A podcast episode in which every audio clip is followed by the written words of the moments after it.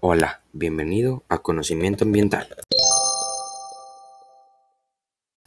¿Sabías que 800 millones de personas, o sea, el 11% de la población mundial, es actualmente vulnerable a impactos del cambio climático? Sí, así como las sequías, inundaciones, olas de calor, fenómenos meteorológicos extremos y aumento del nivel del mar.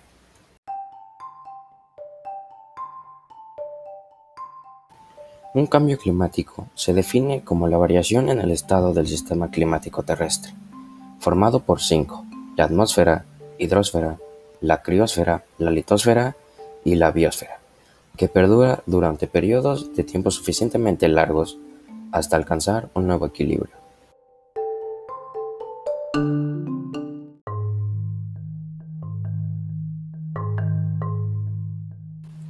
Estas variaciones del clima pueden tener dos causas. La primera sería por causas naturales, con la variación de la órbita de la Tierra o la actividad solar. La segunda sería por causas antropogénicas, originadas por la intervención humana. Estas variaciones se producen sobre todos los parámetros climáticos, temperatura, precipitaciones, etc., en diversas escalas de tiempo.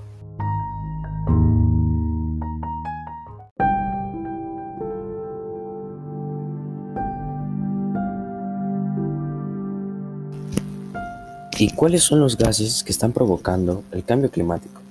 Bueno, el vapor del agua, el dióxido de carbono, el óxido nitroso, el metano y el ozono son los principales gases de efecto invernadero en la atmósfera terrestre, los cuales tienen la capacidad de actuar como el vidrio que cubre la estructura de un invernadero. El vapor del agua sale por evaporación, parte importante del ciclo hidrológico. El dióxido de carbono de la respiración de seres vivos, incendios, combustiones, siendo este también parte natural del ciclo del carbón. El metano es emitido durante el proceso digestivo, siendo resultado de la descomposición de la materia orgánica. El óxido nitroso es por descomposición bacteriana también de la materia orgánica.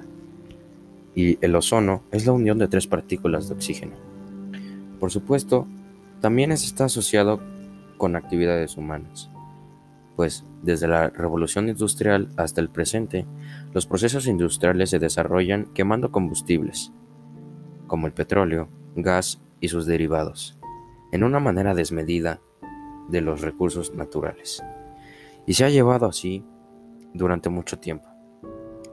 También otras actividades que están afectando al mundo son el transporte contaminante, las industrias, generación excesiva de residuos, agricultura y ganadería, y por ende también un sistema alimentario no sostenible y el derroche de energía.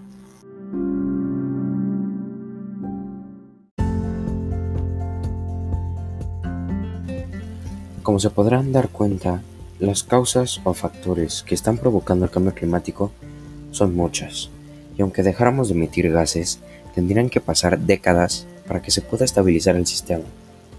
En este sentido, de la colaboración humana y la actuación humana, es vital para el mundo conseguir reducir de manera significativa las emisiones de gases de efecto invernadero.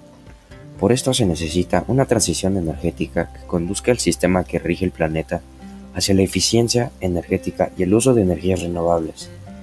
Además de las grandes medidas, la intervención ciudadana es esencial, así que desde casa podemos contribuir al no abusar del agua caliente, ni de los envases, cambiar bombillas por las de bajo consumo o utilizar energía renovable.